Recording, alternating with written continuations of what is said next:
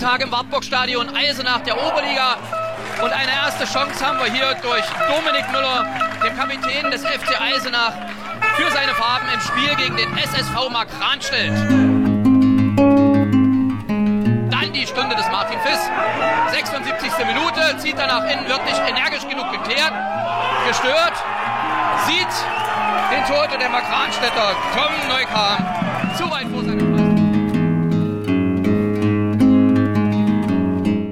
weiten Weg aus Eisenach genommen. Ein Thüringen-Ticket entfernt ist er hierher gekommen. Einen großen Applaus. Der, das Urgestein des Thüringer Vordeslams, Matthias Klaas.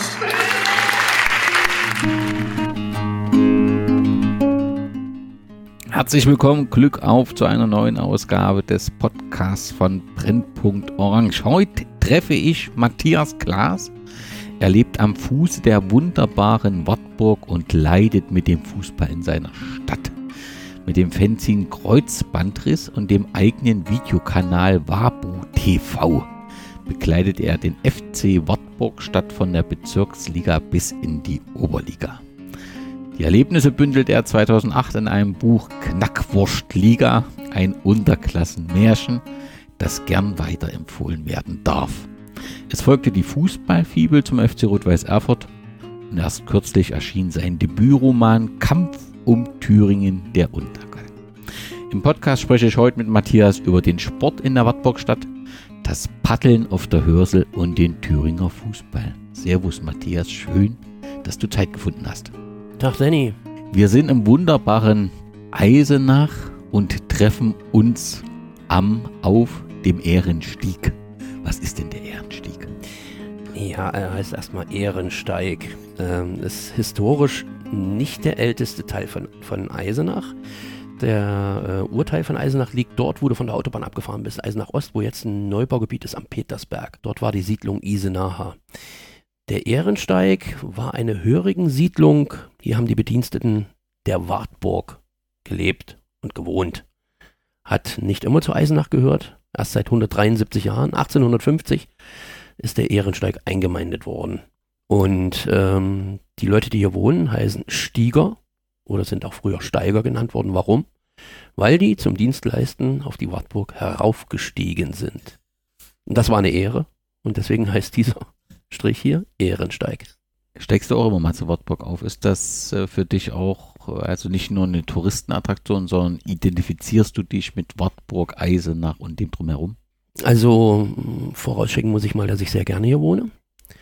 Und dass es äh, sehr, sehr schöne Wanderwege gibt, nicht nur zur Wartburg, sondern hier ist ja der Westhang des Thüringer Waldes, der Westrand.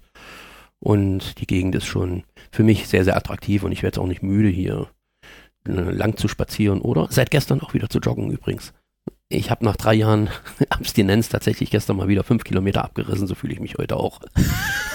Wenn jemand sagt, das klingt alles so ganz nett, ich möchte mal hierher und wandern, wo soll er denn lang wandern? Wenn nicht zur Wartburg, da kommt er eh nicht drum herum, das gehört dazu, falls er es noch nicht gemacht hat. Was ist sonst empfehlenswert?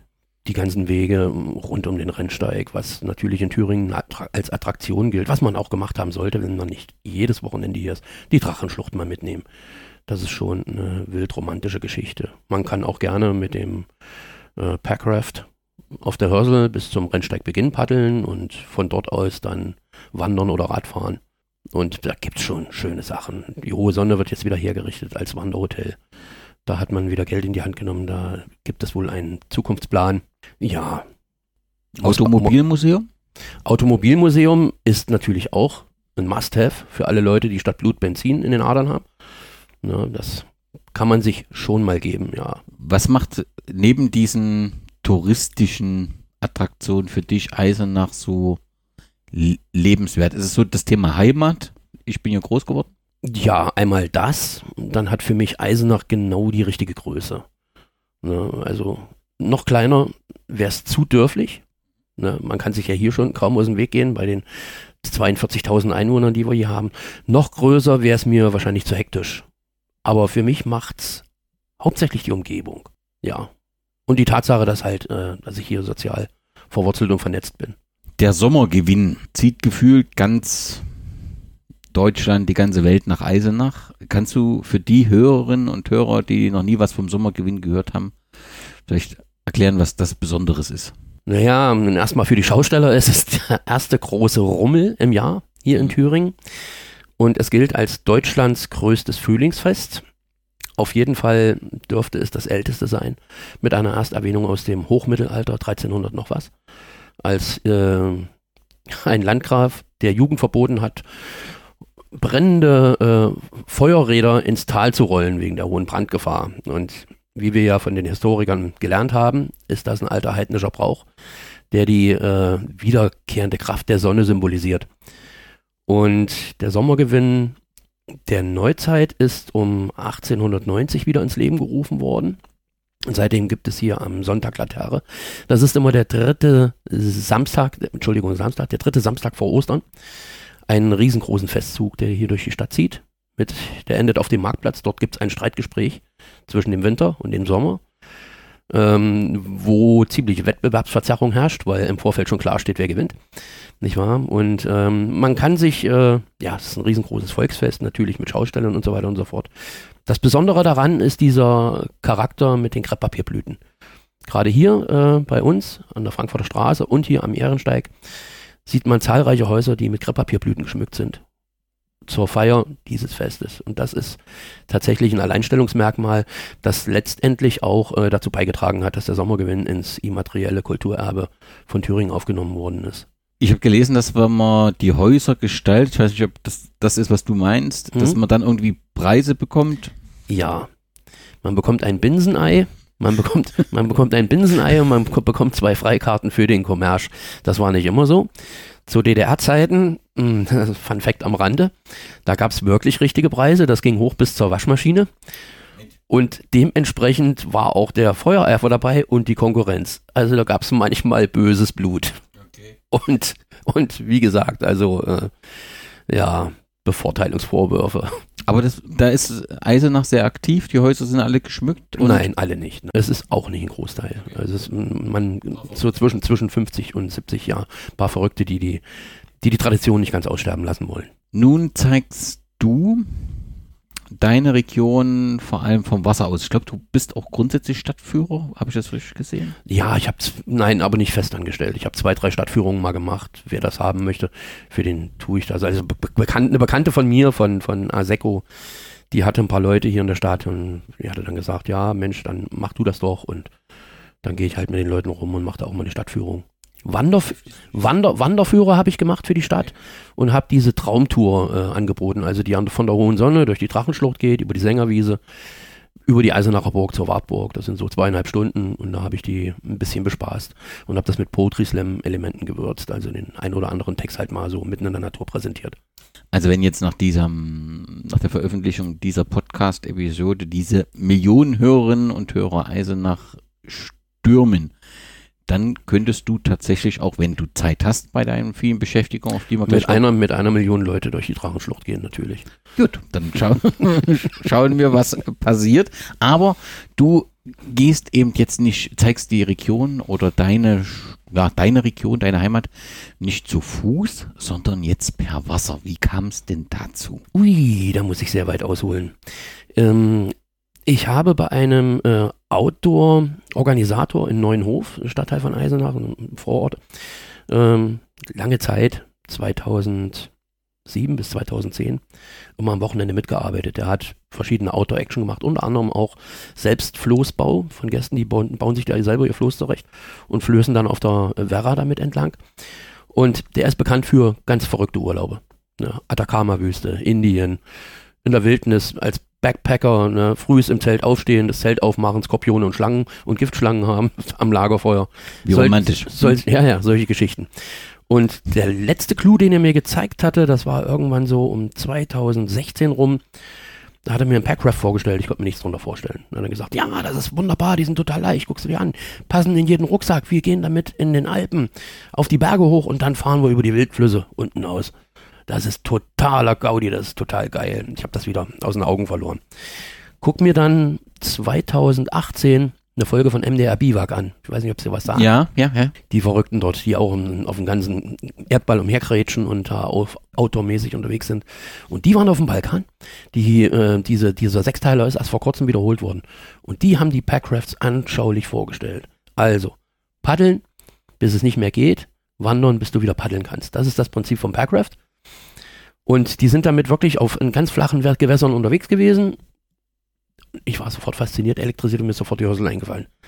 Als ein flacher Fluss, den du mit einem normalen Kajak oder mit einem Kanadier, ist überhaupt nicht vorstellbar, weil du manchmal einen Tiefgang hast, der vielleicht 20 Zentimeter hat. Mit einem Packraft aber, das eine, einen Tiefgang wie eine Luftmatratze hat, kannst du das wunderbar machen. Du bist ja rundherum von Luft umgeben, der Boden ist verstärkt und ähm, somit sind die Dinge auch wildwassertauglich. Alles, was du brauchst. Ja, und dann habe ich es ausprobiert. Ich habe mir erst in Dresden eins äh, gemietet für ein Wochenende, mir zuschicken lassen und habe einen Abschnitt gemacht und noch einen. Und dann habe ich mir das erste selber gekauft und habe es erste Mal komplett und zu, zu, komplett gepaddelt. Also die 10 Kilometer der Hörsel von Eisenach Ost bis zur Mündung an der Werra. Und da habe ich gesehen, okay, es geht. Kann jeder. Kann jeder. Also da war es mein, mein erster Anlaufpunkt, weil ich sofort wusste, gibt bestimmt Ärger mit Angelfreunden, die den Fluss für sich beanspruchen. Also war natürlich erst einmal der Punkt gewesen, sich genau über die Rechtslage klar zu werden. Und dann habe ich mich über die Hörsel belesen, habe mich da reingefuchst und habe festgestellt, okay, ein Fluss der Gewässerordnung 1, genauso wie die Werra. Das heißt, jeder kann dort eine Vermietung machen. Bin aber noch eine Nummer weiter auf Nummer sicher gegangen und habe mich mit der äh, Vorsitzenden des Aufsichtsrates von der Eisenacher Tourismus GmbH getroffen. Und das ist zufällig Katja Wolf, unsere OB, mit der ich relativ befreundet bin. Ich habe schnell einen Termin bekommen und hat sie gesagt, jawohl, das ist eine sehr gute Idee. Und ab da war ich safe.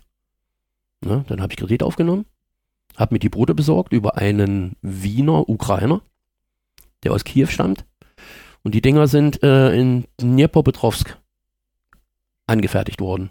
Dort ruht jetzt die Produktion aus Gründen. Ne?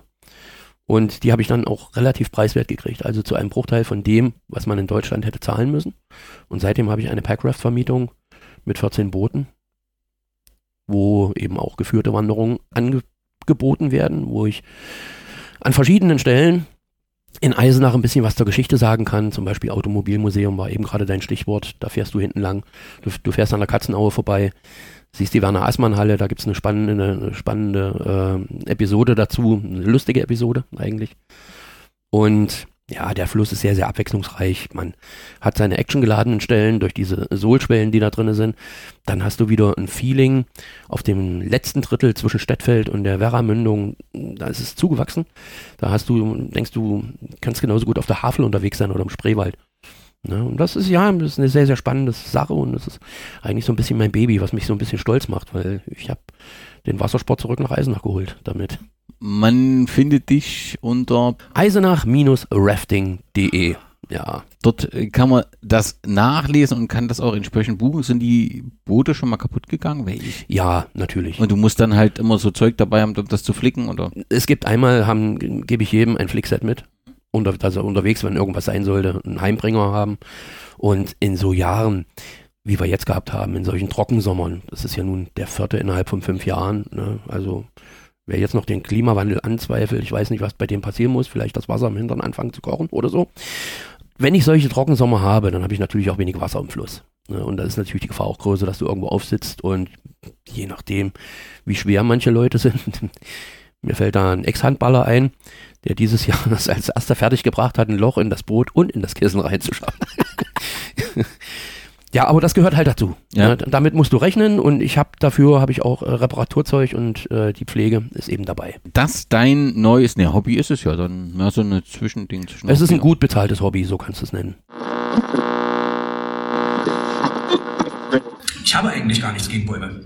Ich kenne auch den einen oder anderen, der ganz vernünftig scheint. Ich habe sogar schon selbst einen bei mir aufgenommen zu Weihnachten. Aber was ist passiert? Drei Tage hat er sich benommen, dann hat er mir den Teppich vollgenadelt. Hab mir das eine Weile angeguckt und ihn dann zu neu abgeschoben. Muss doch alles seine Grenzen haben. Und dann diese latente, bis offen zur Schau getragene Gewaltbereitschaft. Nicht genug damit, dass sie arglose Wanderer mit Ästen bewerfen. Sie legen sich auch gerne mal aus Protest auf die Gleise der Bahn, um unsere Infrastruktur lahmzulegen. Und wen geben Sie die Schuld? Der Wind soll's gewesen sein. Klar, der kann sich ja nicht verteidigen. Und dann, fragen Sie mal einen Botaniker, der wird Ihnen das bestätigen. Im Frühjahr, da schlagen die aus. können Sie glauben, können Sie auch googeln. Es kann doch wohl nicht angehen, dass solche Zustände hier geduldet werden. Ich meine, da muss man doch was tun. Da ist Humanität fehl am Platze, sage ich. Sie haben nichts als Unglück über uns gebracht. Ich sage nur Hartz IV.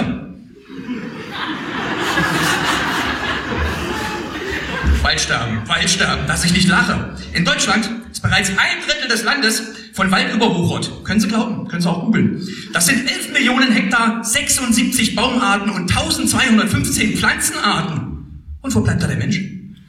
2,1 Millionen Thüringer gibt es hier noch und immer mehr ziehen weg. Wegen der Arbeit heißt es so schön. Nein, wegen der Bäume.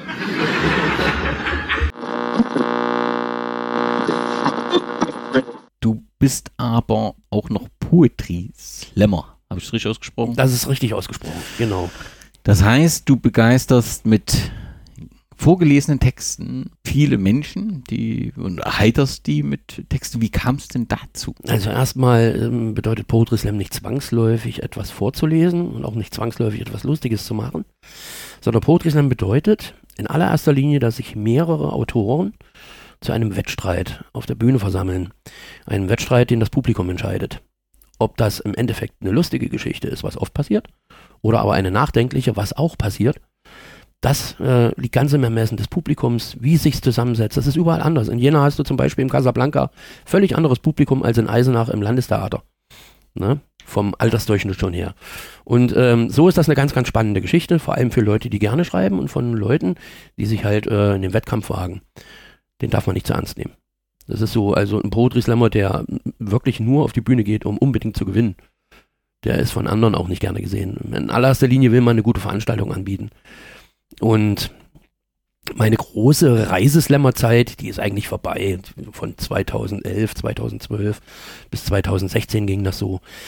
Es ist auch mittlerweile so, dass es, äh, als ich angefangen habe, gab es in Deutschland eine Szene von 800 Slammern.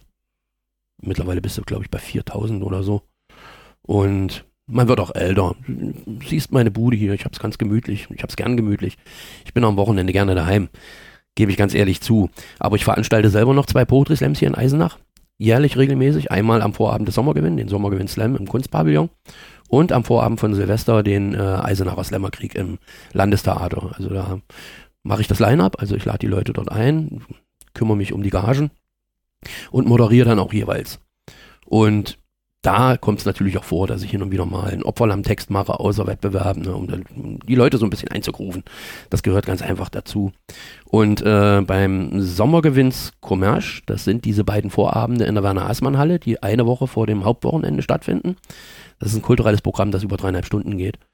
Da spielt viel Alkohol, viel der Schlachthof, Gut Ei und Kikeriki und halt Kultur eine Rolle. Und dort mache ich auch noch äh, jedes Jahr zum Thema extra einen Text.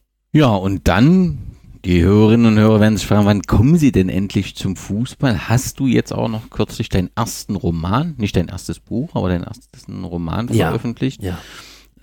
Davor war das Schreiben immer mit Fußball verbunden und jetzt nicht mehr. Wie kam es dazu?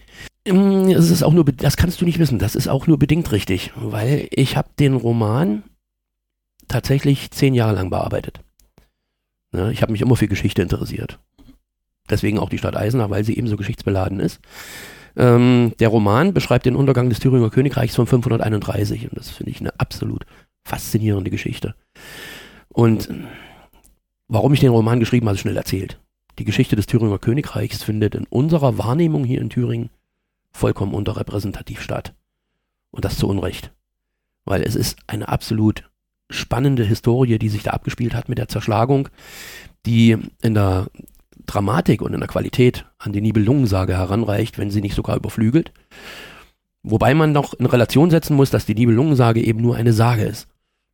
Die Zerschlagung des Thüringer Königreichs ist historischer Fakt. Und was davon überliefert ist von Gregor von Tours, das habe ich zusammengebaut, zusammengefasst und habe um diese Fakten, um dieses Faktengerüst fiktive Geschichten erzählt. Wie es hätte, hätte äh, statt, vonstatten gehen können. Das heißt, das ist eine geschichtliche Darstellung, die eine Recherche offensichtlich, sehr lange Recherche, die Grundlage ist und darum eine Geschichte und ein Roman. gebracht. Richtig, ganz das, genau. Um das bildlich zu machen. Also das Gerüst ist, ist vorgegeben. Es geht los um 526 mit dem Tod von Theodorich dem Großen, also Dietrich von Bern, und endet 533 mit dem Tod des letzten Thüringer Königs Herminafried, der von seinen Besiegern nach Zülpich gelockt worden ist und dort von der Stadtmauer gestoßen wurde. Und ja, die, die ganze Sache, ähm, viel Recherche musste ich nicht betreiben, betreiben, weil ich wusste ja, es sind nicht viele Fakten überliefert. Sind, was wir kennen, wissen wir von Radegunde, von, beziehungsweise von ihrem Biograf, äh, Venantius Fortunatus und von Gregor von Tours. Das sind die Hauptgewährsleute und die sind schnell zusammengetragen.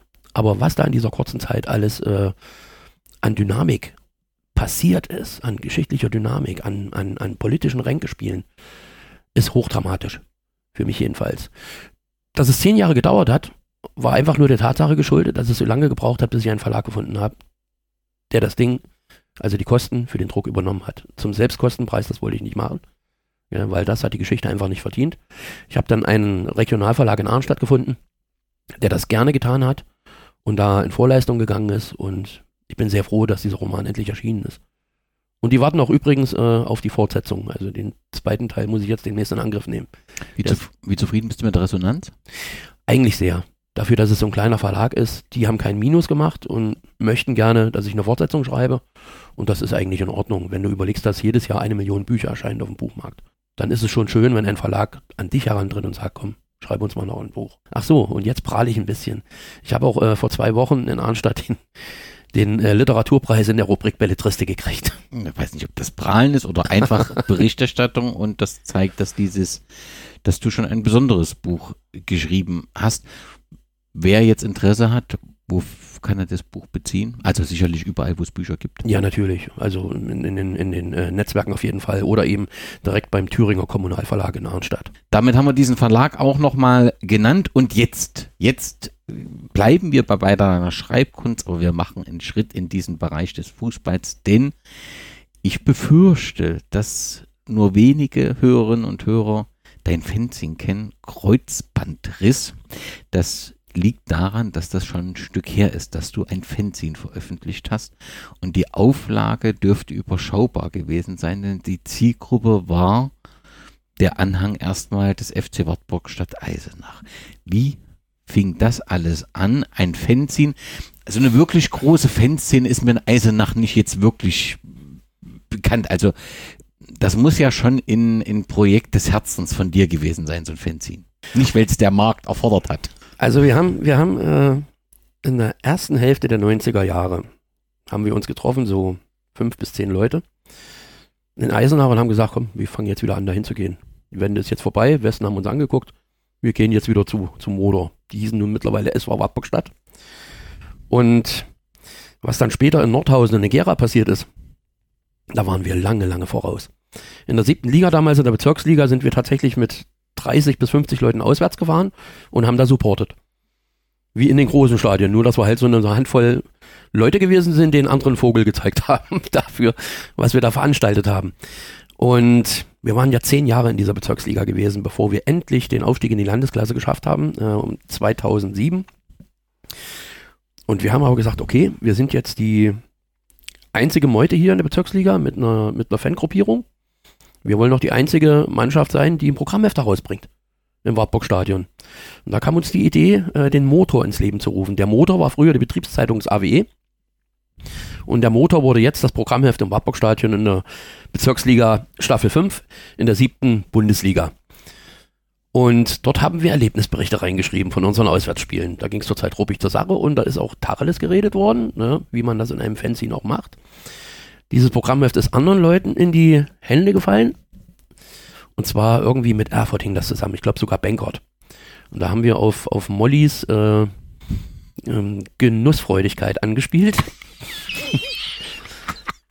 Und das hat ihm gar nicht gefallen. Jedenfalls haben, die sich jedenfalls haben die sich beschwert. Und daraufhin ist der Vorstand zu uns hingekommen. Pass auf, ihr könnt, wir finden das wunderbar, dass ihr dieses Programmheft macht. Und äh, bitte empfindet es nicht als Zensur, aber bevor wir das hier im Wartburg-Stadion herausgeben, verteilen oder verkaufen, möchten wir wenigstens die, wissen, was drin steht. Dann habe ich gesagt, ja, wir sollen es zwar nicht als Zensur empfinden, aber es ist es nun mal. Es ist Zensur. Und dann haben wir uns gesagt, okay, dann machen wir folgendes. Wir geben das Programmheft weiter raus, nehmen die Erlebnisberichte raus und fassen die in einem Fanzine zusammen. Und das war die Geburt des Kreuzbandrisses. Und da sind dann natürlich auch noch andere Geschichten eingeflossen. Wie die Länderspiele, die wir besucht haben, damals in der Zeit, ne? die Auswärtsspiele mit Rot-Weiß Erfurt. Die Freundschaft zum Teil der Fans des BFC Dynamo hat auch eine Rolle gespielt. Der BFC Dynamo hatte damals äh, nicht nur rechte Fans und nicht nur Hooliganschläger, sondern es gab tatsächlich aus der künstlerischen Szene gerade die Lesebühnenszene, die hatten ein Grüppchen auf der Gegengrade, die da regelmäßig hingegangen sind.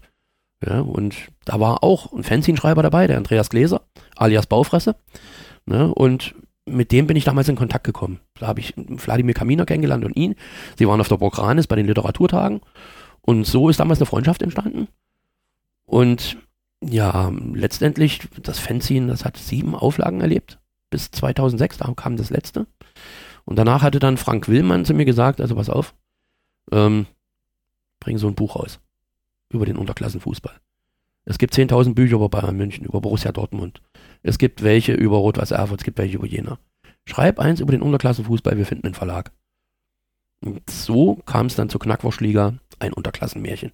Ganz kurz nochmal zurück. Also das Fanzine, sechs Ausgaben, hast du noch alle sechs? Sieben Ausgaben. Oh, das weiß ich nicht. Also ich, ab und zu kriege ich immer mal einen in die Finger. Ich glaube, ich habe sie noch alle zusammen. Das Stadionheft Motor hat es aber nicht so lange gegeben, oder? Das hat nicht lange durchgehalten, oder? Wie lange gab es das? Das haben wir bis zum Aufstieg, bis 2007 müsste das erschienen sein, ja. Doch. Und danach hat dann der Verein selber eins rausgebracht.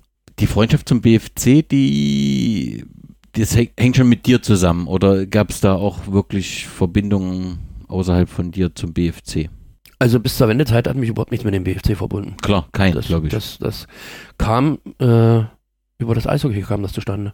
Wir sind öfters mal zum, zum äh, Gucken nach Kassel gefahren und da war einmal ein Gastspiel vom SC Dynamo Berlin, also von den Eisbären Berlin waren sie ja damals. Und die Fans von denen haben aber nicht Eisbären gerufen, die haben Dynamo gerufen. Klar. Und das hat mir imponiert, dass die Leute trotz ihres miesen Rufs ihrer Mannschaft treu geblieben sind und ihren Traditionen treu geblieben sind. Mögen sie auch sonst zweifelhaft sein, aber das war schon spannend.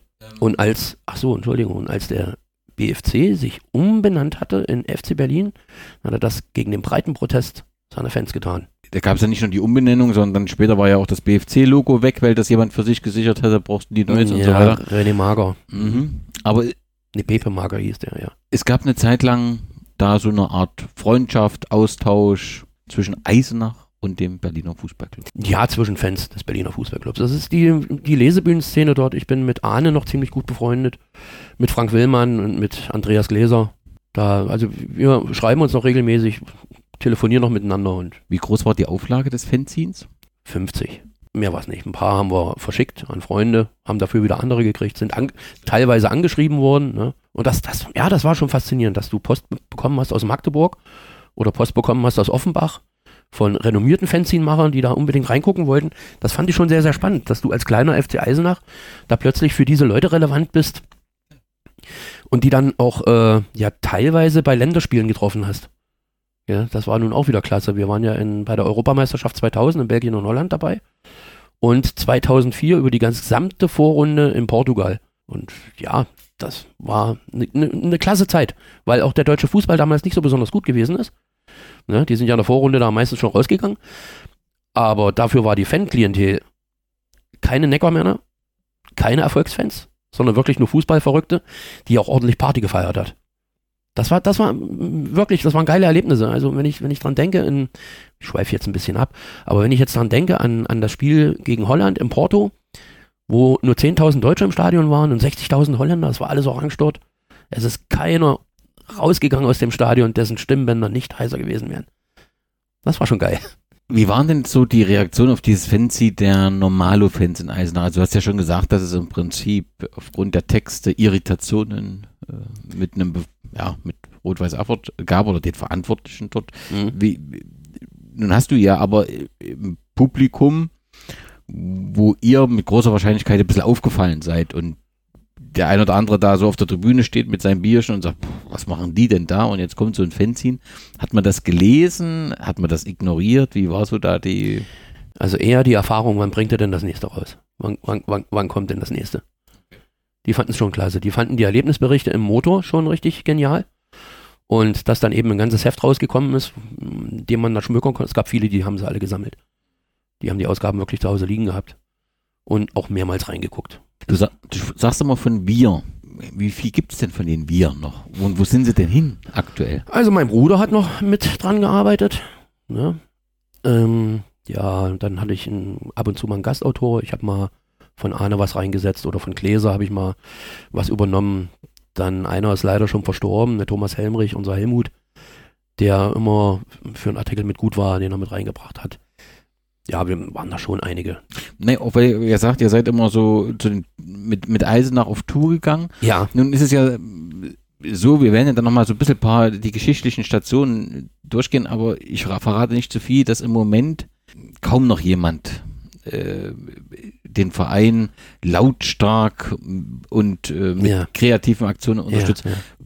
Ist das, ähm, weil man älter geworden ist, ist man, hat man sich abgewendet von dem Verein oder sind da eben im Verein so viele Sachen passiert? Was ist der Grund, dass dieses Wir nicht mehr im Wartburg-Stadion zu finden ist? Naja, das, erstmal sind das, sind das natürlich alle möglichen Gründe, auch die, die du gerade genannt hast. Na, dann ähm, gab es ja eine Zäsur. Der Verein ist ja übernommen worden, 2009, glaube ich, von Michael Hallung, der jede Menge Geld da reingeholt hat und jede Menge Spieler geholt hat. Wir sind ja bis in die Oberliga aufgestiegen. Knackpunkt 1 war die Umbenennung von FC Wartburgstadt in FC Eisenach. Das hat schon einen Großteil von der Klientel, mit der wir damals zum Fußball gefahren sind, nicht mitgetragen, weil die wollten den alten Traditionsnormen wieder haben. Wir haben auf Wismut Gera verwiesen.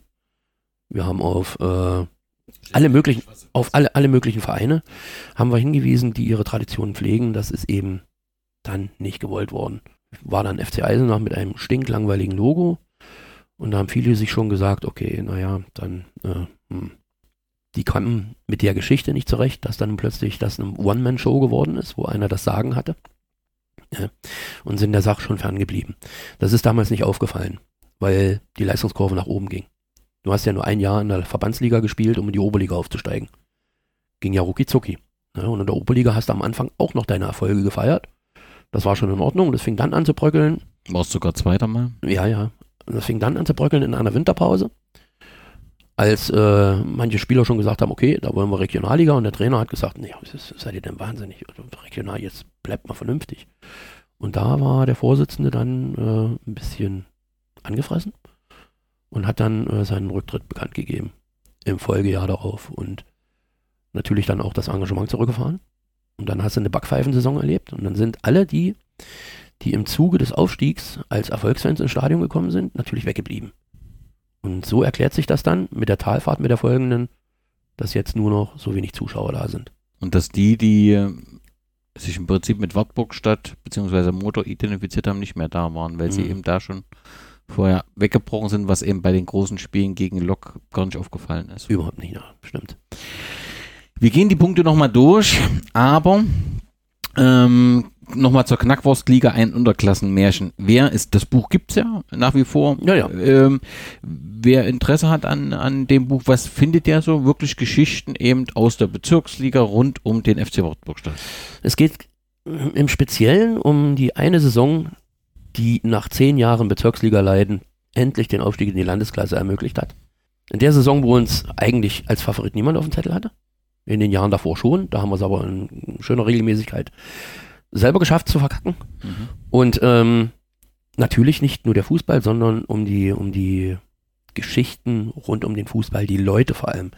Die Mir, ging, mir ging es darum, mir ging es darum, die Menschen ein bisschen zu zeigen, welche unterschiedliche Art von Freaks sich da unter dem Stadiondach versammelt hat, Wochenende für Wochenende, weil es hat wirklich jeder seine eigene Story und jeder seine eigenen Geschichten.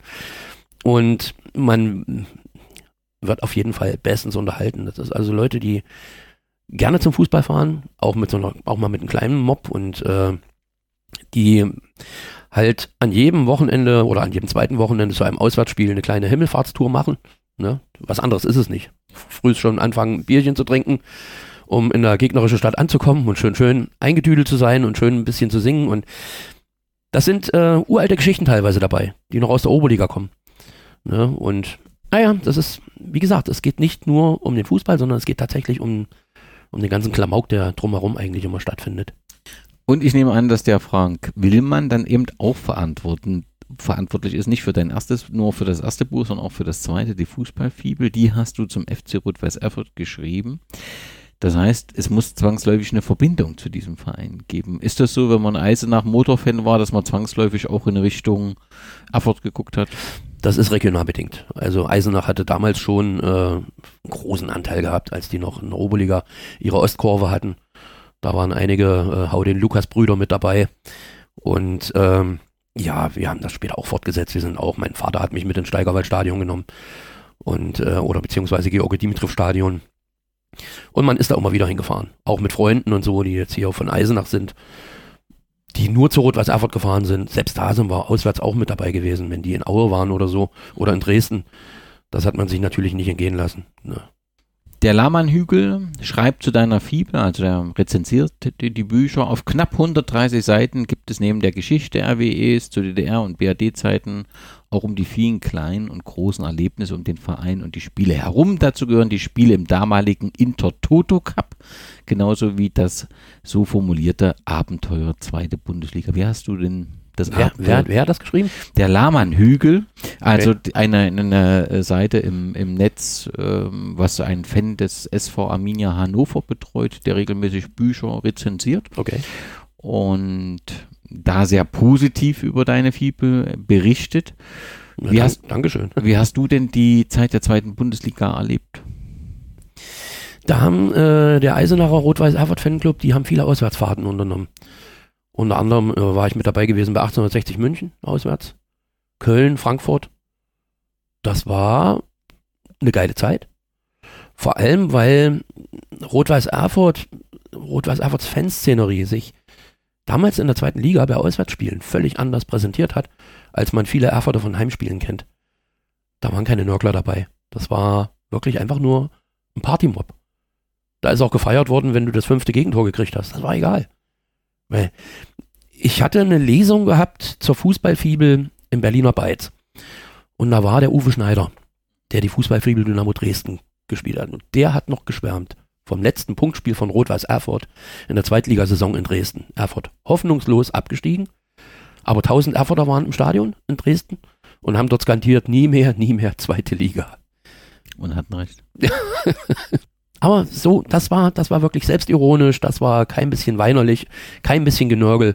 Das war einfach nur, ja, Monty Python mäßig. Und sowas gefällt mir, da fahre ich ab drauf. Das heißt, man kann sagen, du bist Fan des Fußballs in Eisenach, aber auch des FC Rot-Weiß Erfurt? Ja, natürlich. Es gibt Sympathien für Rot-Weiß, das ist schon richtig. Leitest du aktuell mit dem Verein, na gut, leiten muss man aktuell nicht sagen, denn eigentlich ist ja aktuell das erste Mal seit vielen, vielen Jahren, dass man eine positive Entwicklung spürt, oder? Ja, ja. Also ich habe im Fernsehen das Spiel gegen äh, BFC Dynamo gesehen, hat mir sehr imponiert, hm. was Rot-Weiß Erfurt da veranstaltet hat. Auch abseits des Vereins ist es außergewöhnlich ruhig.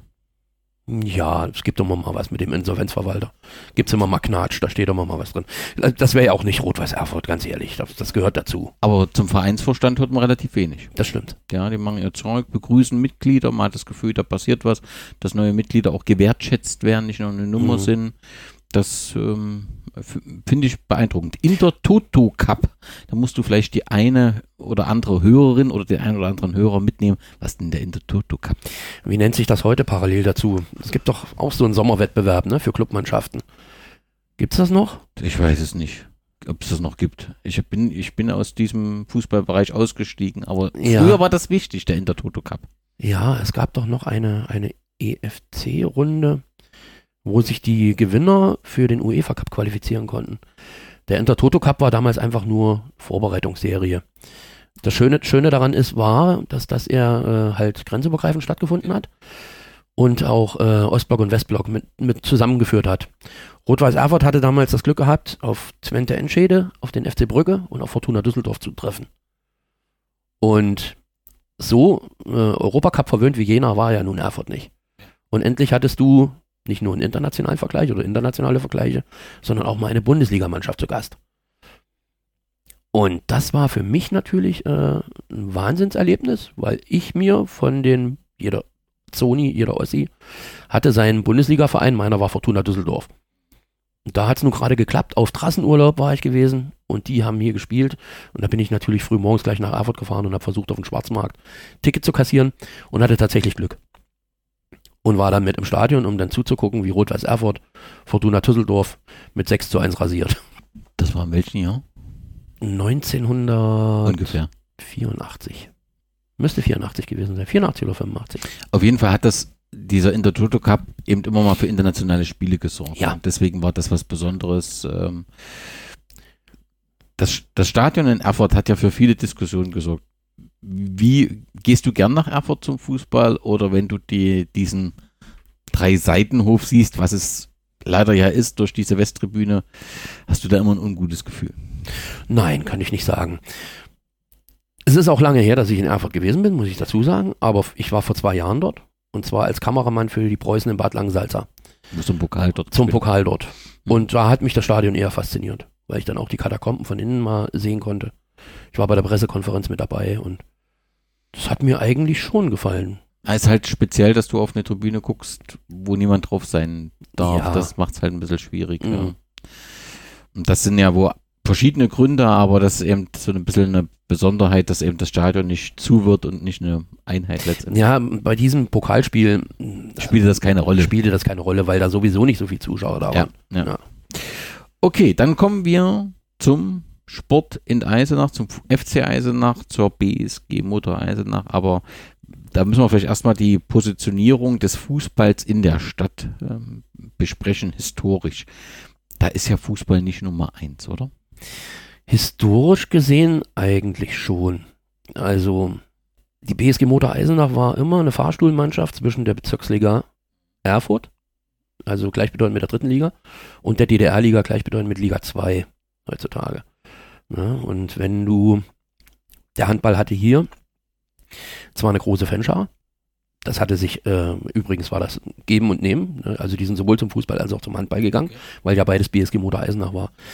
Die haben in der Jahnhalle gespielt, die ist dann irgendwann gesperrt worden, weil sie viel zu klein war und viel zu eng war und man musste ausweichen nach Erfurt. Und äh, dann ist BSG Motor Eisenach 1980 aufgestiegen in die DDR-Liga Staffel E und dann ist regelmäßig vor drei, vor zwei bis 3.000 Zuschauern gespielt worden.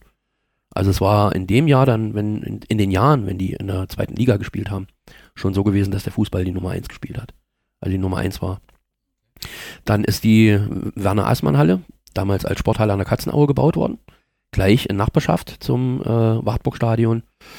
Und nachdem dann in der zweiten Hälfte der 80er Eisenach nicht wieder drittklassig spielen konnte, dann hast du in der Bezirksliga halt deine 500 Zuschauer und 1400 beim Handball, weil die in der Oberliga gewesen sind und in der Oberliga immer als beste BGSG abgeschnitten haben. Es war immer so gewesen, dass die Clubs die absolute Spitzenphalanx hatten in der DDR, ja, die Sportclubs, die wurden immer die, auf den Plätzen zwischen 1 und 6 und dahinter kam die BSG und von den BSG war Eisenach immer ziemlich am stärksten.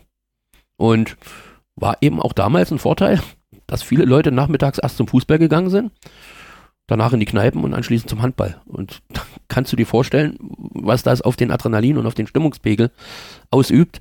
Es war natürlich da, dadurch eben eine der lautesten Hallen in der DDR damals. Und ist so heute auch eigentlich auch noch in der zweiten Bundesliga. Und nach der Wende war man sehr erfolgreich, der äh, im Handball. Ja, na, ja, natürlich, ja. Das ist ja, man hat ja damals, wenn ich mich recht erinnere, die, die erste Handballliga geteilt und die ganzen DDR-Oberligisten mit aufgenommen. Ne? Und dann natürlich äh, aussortiert, bis das wieder auf eine normale Größe geworden ist. Aber ich finde, dass man mit den, mit den Clubs im Handball wert, ist. wertschätzender umgegangen ist als mit den Fußballclubs. Das muss man einfach so sagen.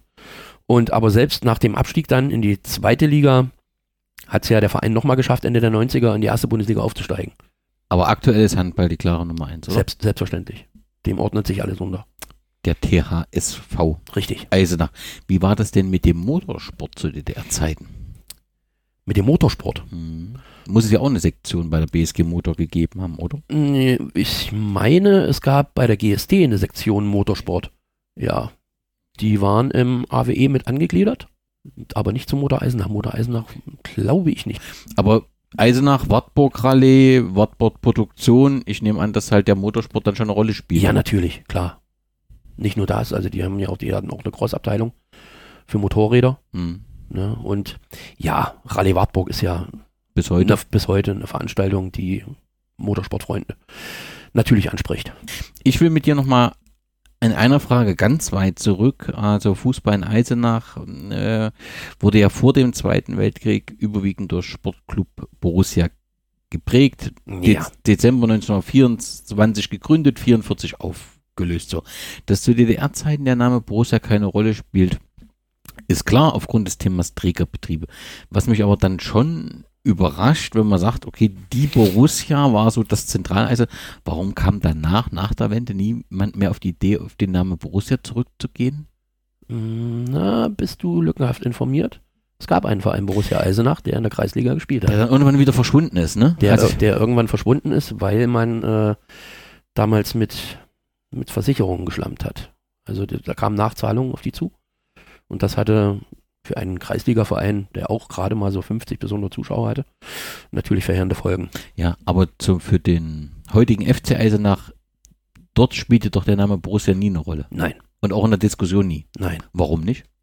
Ähm, weil für uns als, als ähm, FCW-Fans kam nur der Ma Name Motor in Frage. Weil im Prinzip da die Geschichte für euch anfängt. Ja, das ist richtig.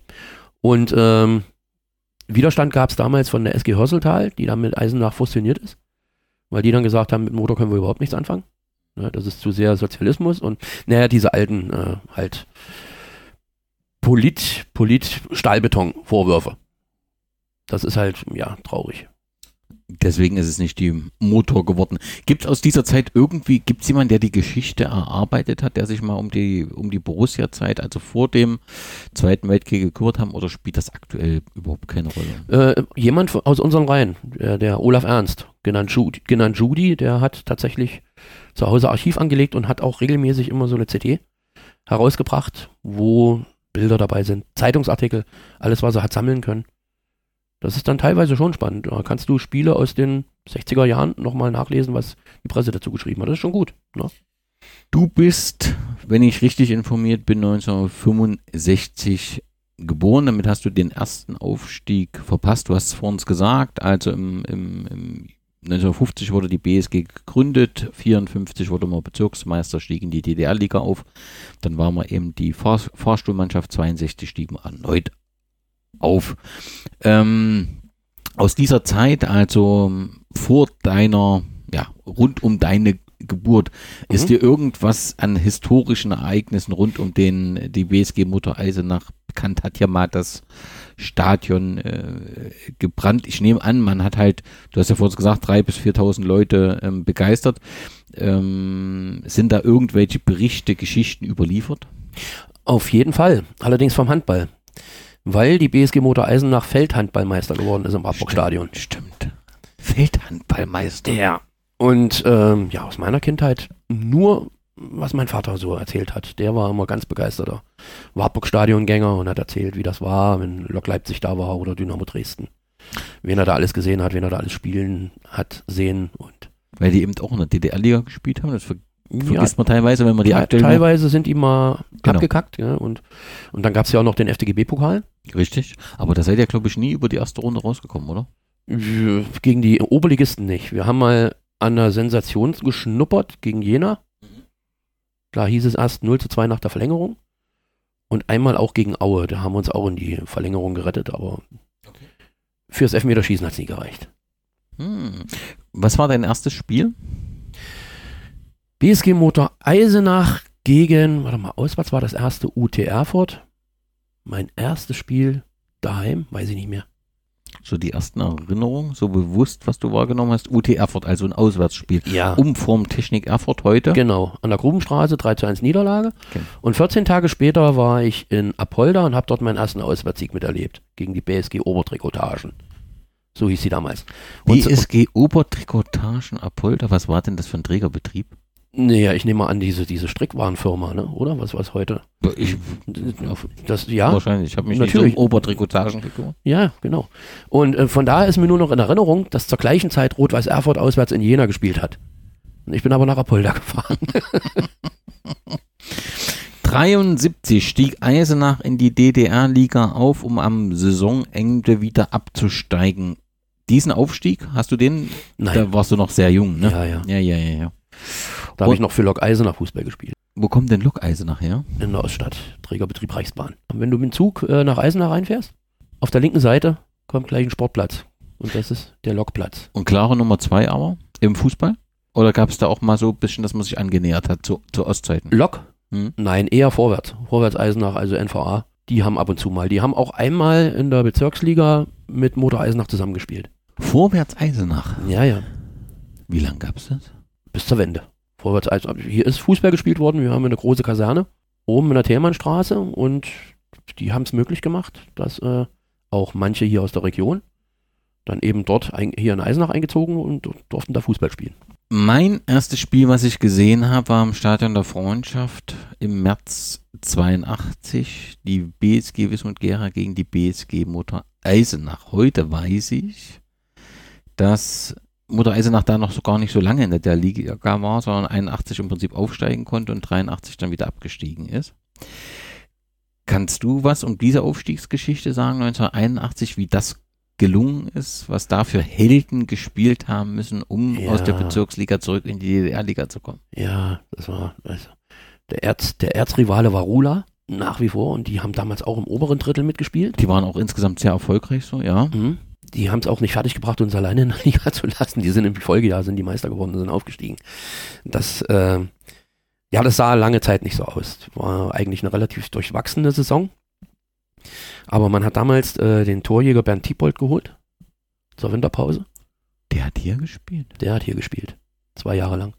Und der hat eigentlich den Verein, kann man so sagen, in die, in die zweite Liga geschossen. Das Schlüsselspiel war damals gegen Glück auf Bleicherode. Ein ganz fürchterliches Grottenspiel vor 3800 Zuschauern.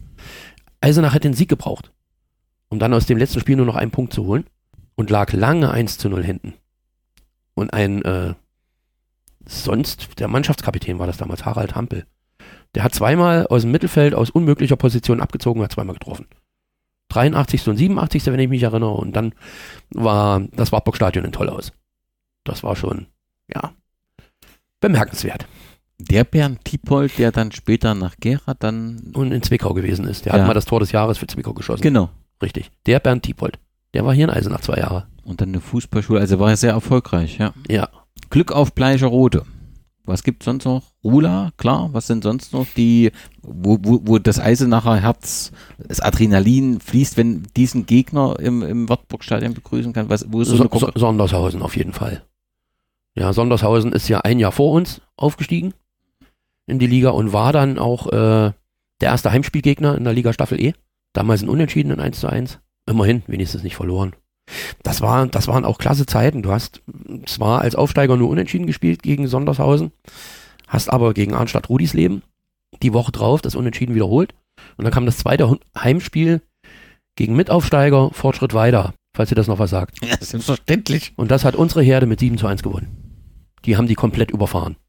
Das nächste Auswärtsspiel wiederum war auch ein Nachbarschaftsderby im Café Tälchen. Dort waren mehr Eisenacher hingefahren, also 2000 Eisenacher waren dort von den 3800, die es dort waren. Und Eisenach hat das Spiel 2 zu 1 gewonnen und war für ein Wochenende Tabellenführer in der Liga Staffel E als Aufsteiger. Dann kam Motor Suhl zum nächsten Heimspiel und hat den Jungs erstmal gezeigt, wo der Hammer hängt. Die haben dann hier 2 zu 0 gewonnen. Und danach äh, war es eine Saison, in der du den Klassenerhalt geschafft hast. Im zweiten Jahr bist du wieder rausgeflogen. In der ewigen Tabelle der DDR-Liga, an deren Spitze die BSG Wismut Gera steht, belegt Mutter Eisenach mit Du lächelst ziemlich stolz dabei. Ja, das war schon mal ein größeres Lächeln. Aber zwölf Spielzeiten und mit 54. Platz. Was sind denn, also Bernd Dübold haben wir schon angesprochen, gibt es so Helden, die man so, als wenn man die Zeit miterlebt hat, auch heute noch schwärmt davon? Ja, doch, die gibt's. Ja, Bernd Hildenhagen, der ja, Urgestein gewesen ist. Dann kann ich mich an Jörg Keil erinnern. Dann Bernd Schulz, der Stürmer, der Linksaußen. Der wäre noch zu nennen. Natürlich Harald Hampel. Gibt es dann auch ähm, Sportfreunde, die sich dann danach, nach dem politischen Umbruch um den Fußball gekümmert haben und sich eingebracht haben oder ist das dann Und, und einer noch, natürlich, der unvergessene Wolfgang Reuter, der dann später auch mal Oberliga gespielt hat für Suhl als Libero. Ja. Äh, nein. Deine Frage zu beantworten, nein. Also die meisten sind dann wirklich, sie werden ab und zu mal eingeladen zu Traditionsspielen. Da kommen die zusammen. Mhm. Aber so im Verein engagiert sich da weiter niemand. die Wende? Du warst, wenn ich das richtig verstanden habe, ähm, in Stadien, in fremden Stadien, hast dir da den Fußball angeguckt. Was passierte denn hier in Eisenach? Spielerflucht, Geldmangel? Beides. Spielerflucht natürlich, wir sind hier direkt am Zaun. Ja, der war plötzlich weg. Und dann hast du in ganz, in ganz Osthessen hast du Vereine, wo zahlungskräftige Sponsoren da sind. Und die haben sich hier natürlich bedient. Das war ein Ausverkauf über Nacht. Mit Trainern, mit allem drum und dran haben die die Leute abgeworben und hast du Schwierigkeiten gehabt, hier überhaupt spielfähige Mannschaften zusammenzubekommen. Das war eine harte Zeit. Klar, Trägerbetrieb ne. war kaputt. Ja.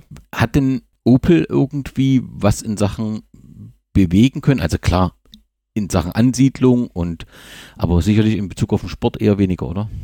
Ja, ja, ganz dramatisch. Die verweisen dann immer darauf, dass sie schon genügend Vereine sponsoren. Natürlich dann in Rüsselsheim, nicht in Eisenach. Da entwickelt man äh, vom Mutterkonzern wenig Herzblut für die Außenstellen. Das heißt, das hat nichts vorangebracht, sondern der Verein stand ohne Trägerbetrieb da und musste sich dann letztendlich kümmern und hat sich dann halt in, entschieden, irgendwann 98, also es hieß dann SV Wartburgstadt und dann 98 hat man sich ausgegliedert, die Fußballabteilung, als FC Ist, ausge ist ausgegliedert worden, die mussten alleine gehen. Das war für den SV Wartburgstadt nicht mehr lukrativ genug. Ja, das war tatsächlich so. Und dann gab's, also man hatte dann 92 gab's einen Aufstieg, da wart ihr in der Landesliga, was die erste Liga im Freistaat Thüringen war. Damals weiß ich nicht, ob vierte Liga, ich bin mir gar nicht so sicher. So ich weiß es Wendezeit. auch nicht mehr. Ich muss es Auf, auch jeden schuldig Fall, bleiben. auf ja. jeden Fall klang's klang's ganz gut und man hatte Hoffnung, noch ganz hoch zu kommen. Ja, Die war dann spätestens, ähm, ja, also mit dem Abstieg Ende 93, 94, wo dann Eisenach dann auf Bezirksebene für lange Zeit verschwand, war eigentlich so die Hoffnung vorbei auf den überregionalen Fußball, oder? War sie eigentlich nicht, denn äh, wir haben auch immer wieder die Möglichkeit gehabt, Spieler anzuwerben. Wir hatten zum Beispiel damals den, den Rumän, der heißt, wohnt heute noch hier, lebt heute noch hier, George Balacanu, unser glorreicher Bala, der ist damals geholt worden, um den Absturz auf, auf die Kreisebene zu verhindern und das hat auch geklappt. Und in den Folgejahren hast du ja immer wieder oben gestanden und immer wieder mit neuen Talenten, mit eigenen Talenten. Der Nachwuchsbereich war ja nach wie vor riesig von Eisenach, der hat in der Zeit damals viele, viele Dörfer, die hier in der Umgegend, in der Umgegend auch Bezirksliga gespielt haben, mit Spielern versorgt. Ja, also die haben die hier ausbilden lassen und haben sie dann wieder zu sich zurückgeholt. Der Kreis hat schon hier profitiert davon, dass äh, der FC Wartburgstadt so lange oder als FC, SV Wartburgstadt so lange Bezirk gespielt hat und einen so, lasen- so großen Nachwuchsbereich gehabt hat. Aber im Umkehrschluss muss man auch sagen, dass wir immer wieder Talente gefördert haben, die es eben ermöglicht haben, den Traum von der Landesebene nicht auszuträumen. Und 2007 hat es ja dann auch geklappt. Spieler, die in Eisenach begonnen haben und dann zu überregionalen Erfolg gekommen sind? Gibt es da Namen? Über regionalen Erfolg. Trübenbach ist kein Eisenacher, ist ein Erfurter. Aber der hat er hat, hier in Prinzip Eisen, in- hat hier in Eisenach gespielt, Und Oberliga. jetzt in Meuselwitz. Und ist jetzt in? Meuselwitz ist da Leistungsträger, ne? macht, da, macht da das eine oder andere Tor. Der würde mir vielleicht einfallen. Und äh, ja, zu DDR-Zeiten natürlich Wolfgang Reuter, der bis, äh, der hat bei Vorwärts Frankfurt Oberliga gespielt und bei Motor Suhl. Du hast gesagt, 2007 als Tabellenführer gelang dann nach zehn Jahren Bezirksliga der Wiederaufstieg, alles drumherum, Knackwurstliga. Das sollte man sich, warum eigentlich Knackwurstliga? Naja, das deutet so ein bisschen auf die Ernährungsgewohnheiten hin. Wir haben es tatsächlich in Dachwig mal erlebt, bei so einem Punktspiel, dass da auf der Nachbarbank jemand da gesessen hat und hat eine rohe Kartoffel gegessen und dazu eine Knackwurst. Da war ein Name geboren. Ja, dachte ich, ist auch nochmal so ein spezielles Thema, aber ja, das war immer schön dort. dieser Aufstieg war ja der Anfang eines ja sehr schnellen, du hast es schon angesprochen, dann mit dem Präsidenten im Aufstieg.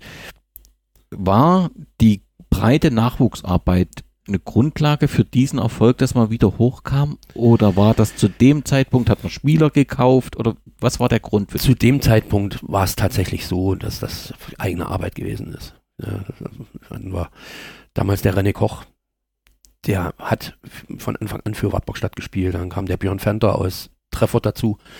Der hat ziemlich lange in Eisenach gespielt. Das waren mehr oder weniger schon eigene Talente. die das ermöglicht haben. Es ging auch sehr, sehr knapp zu. Das erste Jahr, da ist der Aufstieg ganz, äh, der Abstieg, der Wiederabstieg, der sofortige, ganz knapp verhindert worden. Erst dann ist natürlich reagiert worden. Dann haben wir den neuen Präsidenten bekommen. Neues Trainergespann mit Albert Krebs. ähm, ja, Und ist ja, Albert Krebs ist im Thüringer Raum sehr bekannt, sehr natürlich, erfolgreich. Ja. Und da war schon klar, hier soll etwas äh, mehr gelingen. Man kam dann eben auch, stieg auch in die Thüringen-Liga äh, auf, konnte der Fußball zu dem Zeitpunkt, wann stieg man auf? 2011, ne? Nee, 2000? 2012, oder? 2012 Ja. stiegen wir. Konnte erstens der Fußball die Eisenacher zu dem Zeitpunkt begeistern und was ist dir an besonderen Spielen aus dieser Meisterschaftssaison in Erinnerung geblieben? Also Spieler, die man damals geholt hatte, wie den Marc Janke aus Weimar, glaube ich, kam der. Und Markus Arndt, der ist auch sehr in Erinnerung geblieben. war ein Sehr, sehr starker Stürmer. Und die haben natürlich einiges, die haben für einigen Wirbel gesorgt. Aber ich habe es ja vorhin gerade erzählt, es, es hat ein Austausch im Publikum stattgefunden. Viele der traditionellen Motorfans sind halt nicht mehr hingegangen, sie wollten diesen Weg nicht mittragen. Und andere sind dazugekommen und haben die Reihen natürlich mehr als aufgefüllt. Das ist schon klar. Aber es ist teilweise wirklich sehr, sehr guter Fußball gezeigt worden, damals in der Landesliga und in der Verbandsliga. Du musst sagen, also bei der Fusion, also der, wir kommen jetzt von dem FC Wartburgstadt zu dem FC Eisenach und Ja. da sind eben drei Vereine, FC Wartburgstadt, SG Hürseltal, der hast du vor uns angesprochen, und, Richtig. und dein, Die Fußball, die Fußballsektion der, des ESV Lok Eisenach. und das klingt ja eigentlich ganz vernünftig, wenn man die Kräfte bündelt. Ja, ist aber auch gegen große Widerstände passiert. Für uns war es auch, also wir waren nach dem THSV der mitgliederstärkste Verein, der natürlich dann auch äh, auf äh, Lokalpolitik-Ebene der Stadtverwaltung gegenüber natürlich ganz anders auftreten konnte, mit diesem Background im Rücken. Aber es, wie gesagt, es gab halt auch Widerstände von gerade von Seiten von Hosseltal. Ich war damals bei dieser Veranstaltung dabei im Penta Hotel. Da gibt es auch noch ein Video, ich würde es mal verlinken, das ist ganz interessant. Die Jungs stehen nur ganz wie es sich für Sportler gehört, draußen vor dem Hotel und machen eine Raucherpause. Drinnen geht's gleich weiter zur ersten Versammlung des neuen Vereins. Ich persönlich finde es gut. Heiß diskutiert die Logothematik. Michael Hallung nimmt Stellung dazu. Finde ich es gut. Wobei man sagen muss, das ist auch, ist auch kein Geheimnis, ein Logo, und da gibt es 180 Beispiele auf der Welt, wenn das reicht für Fußballclubs, ein Logo kann sich im Laufe der Zeit entwickeln. Das heißt, er fällt an dieser Stelle also an jeden, wer irgendeinen Vorschlag hat, ob er besser oder schlechter ist, her damit, auf den Tisch angucken, wenn was Schickes dabei ist. Das ist nur die kleinste aller Übungen. Auf irgendwas, wir haben auch kein Trikot, kein Trainingsanzug, gar nichts äh, in irgendeiner Form bedruckt. Ja, dass man sagt, das kann man jederzeit verändern. Überhaupt gar kein Thema. Also für die Zukunft, generell für solche Themen tut uns eingefallen, das ist mit Sicherheit nicht Tagesordnungspunkt Nummer eins und soll es auch nicht werden auf der Prioritätenliste. Ja, das ist etwas, was man einfach als Club haben sollte. Und wenn der ein oder andere aus Geschmacksgründen meint, naja, gefällt mir nicht so, was da teilweise im Internet für gut qualifizierte Kommentare zu lesen sind, Schwachsinn. Vorschlag machen, fertig. Da hat äh, Michael Hallung als Präsident wirklich und Peter Kiesewetter war für Lok mit dabei. Die haben dann wirklich äh, versucht, den Leuten klarzumachen, dass man nur vereint und gebündelt Erfolg haben kann. Aber das, das stimmt doch. Und, und, da waren, und da waren aber auch viele für Städtfelder dabei gewesen, die so gesagt haben, und wenn wir das doch aber gar nicht wollen. Das ist so, die wollten lieber eigenständig bleiben, wollten lieber auf Kreisebene irgendwo spielen, als sich halt mit diesen ungeliebten Eisenauern da zu verbinden, die ja die Jahre vorher auch Erzrivalen gewesen sind in der Bezirksliga.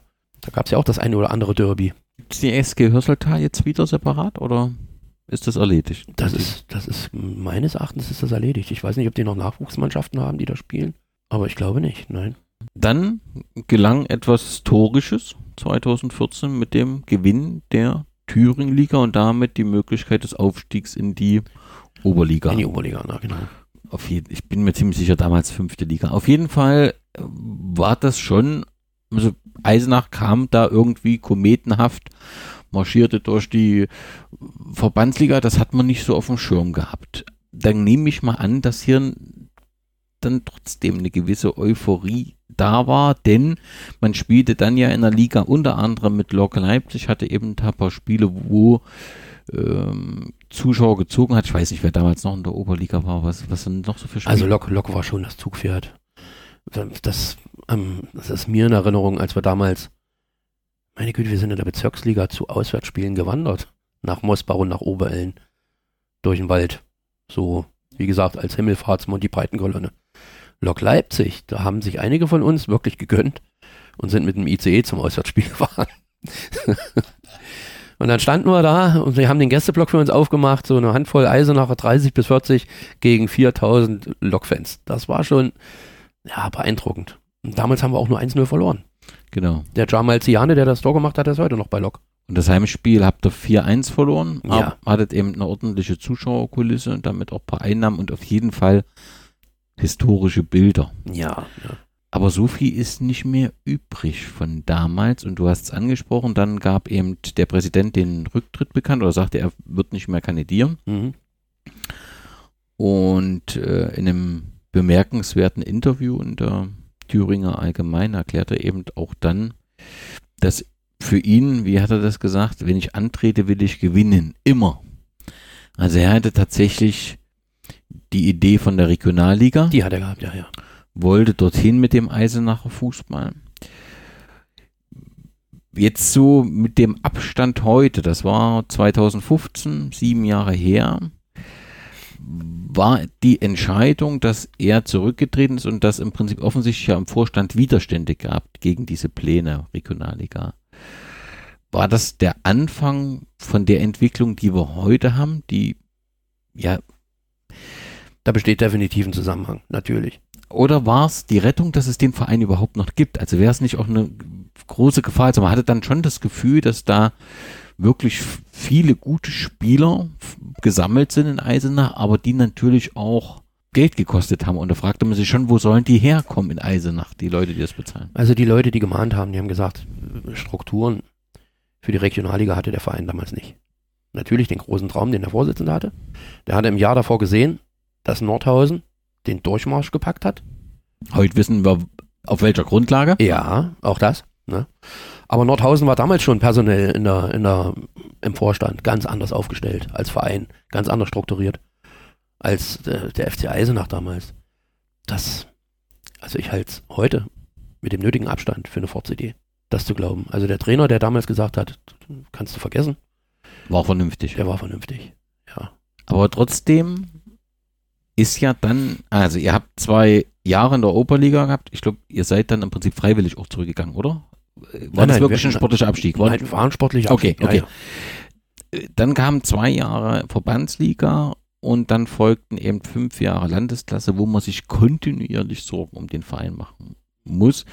Ich glaube, wenn ich es richtig, in der letzten Saison seid ihr, glaube ich, nur nicht abgestiegen, weil niemand hoch wollte. Und jetzt steht ja wieder auf dem letzten Tabellenplatz. Und man hat das Gefühl, Eisenach sucht den Weg in die lokale Kreisbezirks, wie auch immer, Ebene. Da, das muss man sich ja schon Sorgen um den Verein machen. Hat man als Außenstehender. Oder sagst du, nee, er wächst, schrumpft jetzt auf das Maß, was einfach da ist. Das wäre mein Gefühl. Hm. Das wäre mein Gefühl. Also, du kannst jetzt eigentlich in dieser Saison nur versuchen zu lernen, diese junge, junge unerfahrene Mannschaft da ein bisschen ranzuführen. Du brauchst jetzt nicht mehr nach der Landesliga zu gucken, was da mal gewesen ist. Von den Spielern ist kaum noch jemand da. Oder keiner mehr da. Du musst halt sehen, dass du mit dem arbeitest, was du hast. Und das ist auch das Maß der Dinge. Mit den 50 Zuschauern, die wir haben, kommen wir schwerlich auf Landesebene. Klar. Das muss man, das muss man so, so nüchtern sehen. Und es wird ganz, ganz schwierig, wieder einen Fußballverrückten zu finden, wie den damaligen Präsidenten, weil man hat ja jetzt auch gesehen, was daraus geworden ist. Ja, wenn wir von 2010 bis heute 2022 die zwölf Jahre uns mal angucken, oder nehmen wir ruhig 15 Jahre, welche Entwicklung der Verein genommen hat, wer will sich diesen Schuh anziehen? Wer will sich so eine Jacke anziehen? Und den ganzen Weg dann nochmal durchpeitschen. Und wir haben die Zuschauerzahlen gesehen, die wir in der Oberliga erreicht haben, als es erfolgreich war. Das war nicht schlecht, 400, 500. Das reicht aber nicht Nee. für bezahlten Fußball. Nein. Aber so grundsätzlich ist ja trotzdem so eine Thüringen-Liga nicht ganz uninteressant. Und, und Aber sie kostet Geld, Danny. Sie kostet Geld. Hm. Dann brauchst du für die, für die Thüringen-Liga brauchst du eine fünfstellige Summe. Und die musst du erstmal zusammenklauben mit Bäckermeistern, mit Tankstellen und so weiter und so fort. Und die musst du auch zusammenklauben, wenn und das ist, gehört auch zur Wahrheit und ist auch eine Tatsache, in der Nachbarschaft ein Bundesliga-Profiverein spielt, der schon viel an Sponsoren in der Gegend, in einer strukturstarken Gegend, das ist schon richtig, aber der schon viel an Sponsoren zieht, was lokale Sponsoren sind. Über die äh, überregionalen Sponsoren, über die großen Firmen, die hier in den Gewerbegebieten ansässig sind, habe ich dir ja vorhin schon gesagt. Die äh, haben zwar hier ihre Betriebe, aber Sponsoren tun die nur dort, wo sie zu Hause sind. Nun hast du ja diese Zeit mit begleitet und zwar nicht nur als Fan in der Kurve, äh, sondern du hast angefangen mit diesem Stadionheft, was dann Fanzine wurde und hast dann irgendwann die Videokamera mitgenommen in das Stadion und die Stadt Eisenach hat dich 2013 in der Rubrik verdienter Übungsleiter Schrägstrich Funktionär ausgezeichnet und die Ja. Begründung war, Matthias Klaas ist vielen Eisenacher im letzten Jahr durch seine Auftritte beim Commerce bekannt geworden. Commerce. Commerce, das muss ich nochmal erklären. Heute er wird er für seine Verdienste um die Öffentlichkeitsarbeit beim FC Eisenach geehrt. Akribisch hält Matthias Klaas Spiele und Tore der Männermannschaft mit der Videokamera fest. Er dokumentiert sie als Beiträge für Wabu TV, die im Internet zu sehen sind. Sie sind nicht nur bei Fußballfans beliebt, denn er befragt Trainer und andere Prominente, die im Stadion sind. Wie entstand denn Wabu TV? Leicht erzählt. Also wir haben dann aufgehört mit diesem Programmheft Mhm. und was uns in der ganzen Bezirksliga Zeit immer wahnsinnig geärgert hat, war die lokale Presse. Der eine Lokalredakteur von der Thüringer Allgemeinen, das war der Olaf Leffler, mit dem bin ich persönlich sehr gut hingekommen. Der war aus Südthüringen gewesen und hatte nicht so einen richtigen Bezug dazu. Und der andere Lokalredakteur, das war der Mike Elantaki für die TLZ, der hat regelmäßig Spiele kaputt geschrieben, regelrecht. Dass man sich wahnsinnig geärgert hat, bei welch, welches Spiel der gesehen hat, was, was der macht. Und wir hatten das Gefühl gehabt, dass der uns absichtlich schlecht schreibt. Und er konnte das auch machen. Weil er hat ja von der Redaktion mit dem Fahrrad, war der nur in 20 Minuten hier unten. Wenn er das mit Yves da gemacht hätte, oder mit Bischof Rode, oder mit, na, Rula sowieso nicht, da ist, hängt sein Herz dran, an Rula und Mosbach, aber mit allem anderen Verein, mit Gerstung, dann hätte er dort schlecht anrufen können zum Wochenende, ey, wie habt ihr denn gespielt, gib mal ein paar Infos. Die hat er immer schön, ne, in Watte gepackt und auf Eisenach hat er mal draufgehauen. Und da ist mir die Idee gekommen, kaufst du so eine Videokamera. Machst das jetzt.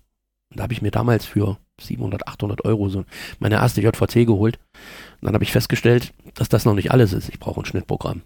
Ich brauche einen fähigen Computer. Mit der alten Kiste, die ich hatte, hat das nicht funktioniert. Es hat mich richtig Geld gekostet. Aber weil es mich so viel Geld gekostet hat, bin ich auch dran geblieben. Ja? Und dann habe ich natürlich äh, die Dinger kommentiert und dann konnte sich jeder ein Bild machen. Und das ging rasend schnell, weil ich bin ja nicht nur äh, in der Landesklasse unterwegs gewesen, sondern eben auch mit der zweiten und mit der dritten Mannschaft teilweise. Ich habe den Nachwuchs begleitet und so habe ich so nach, oder bin bei Spielen aufgetaucht in der Kreisoberliga, wo, wo gar keine Eisenacher Beteiligung gewesen ist. Und so hatte ich mir so nach und nach so Leute, die haben sich das zur Gewohnheit gemacht, dann eben Sonntagabend mal reinzugucken, was war denn hier auf lokaler Ebene und hatte da durchaus äh, Zugriffe bei auf manchen Videos von bis zu 1000 für ein normales, für ein normales Achtligaspiel. Das war schon gut. Das lag auch daran, weil du das sehr gut gemacht hast und mit einer großen Leidenschaft und immer mit einer Portion Ironie äh, moderiert ähm, hast. In der Zwischenzeit, also ist die Seite des Vereins FC Eisenach.de nicht mehr erreichbar. Da gab es auch mal eine Rubrik Wabu TV äh, und, und als selbst als die Seite erreichbar war, konnte man diese Rubrik nicht mehr finden. Okay. Habe ich gar nicht mitbekommen. Was, was ist denn, und, und wer Wabu TV oder im Prinzip, also ich glaube, es gibt einen YouTube-Kanal, Wabu TV, und dann gibt es einen von dir, Matthias Glas.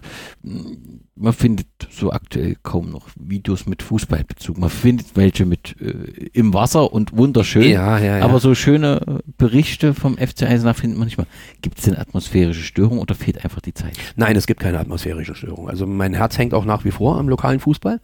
Ich verfolge es eben momentan nur über Internet und Presse.